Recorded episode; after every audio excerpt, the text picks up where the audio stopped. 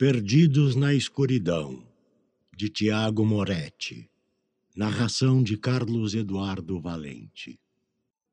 Capítulo 3 Daniela acordava aos poucos e sentia a cabeça pulsando de dor.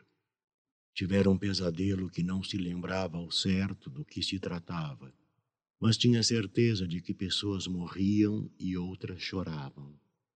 Olhou ao seu redor e percebeu que estava deitada em uma cama digna de uma rainha.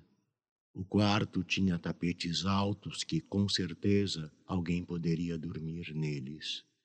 Levantou-se e sentiu seu coração acelerar, pois não sabia onde estava. Andou em direção à janela e notou que o lado exterior da casa era composto por um imenso jardim e mesmo sendo uma noite sem lua, podia-se ver estátuas brancas que adornavam o caminho. Estava vestida em uma roupa que não lhe parecia lhe pertencer, mas certamente de bom gosto e provavelmente designada para ser utilizada em festas do alto escalão da sociedade.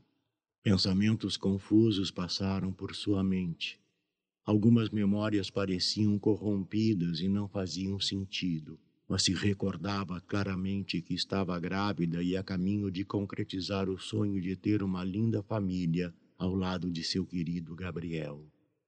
Três leves batidas lhe trouxeram para a realidade e notou a porta se abrir suavemente, fazendo surgir um senhor vestido em um fraque preto. Tinha cabelos ralos e grisalhos, aparentando ser um educado empregado daquele lugar maravilhoso. Boa noite, disse ele com um sotaque peculiar.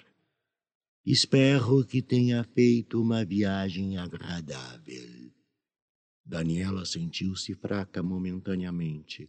Foi acometida por uma tontura forte e antes que caísse no chão, sentou-se na cama, respirou fundo e chorou para o senhor engomado.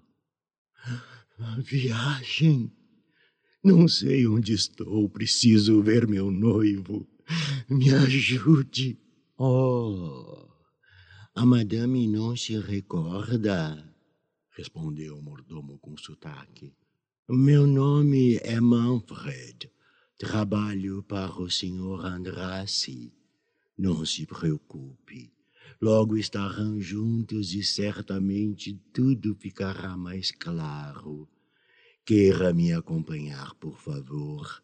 Logo será servido o jantar. Dessa forma, Daniela acompanhou Manfred, o mordomo. Sabia como Gabriel a amava. Não podia conceber de maneira lógica o que estava acontecendo. Passou por sua cabeça a possibilidade de ter passado mal, seu amado tê-la levado ao médico e descoberto que seria pai o porquê de estar no hotel mais lindo que já tinha visto e quem era o senhor Andrace ainda continuava uma incógnita. Sentiu uma pontada forte no abdômen. Seu estômago resmungava alto. Estranhamente estava com fome. Muita fome.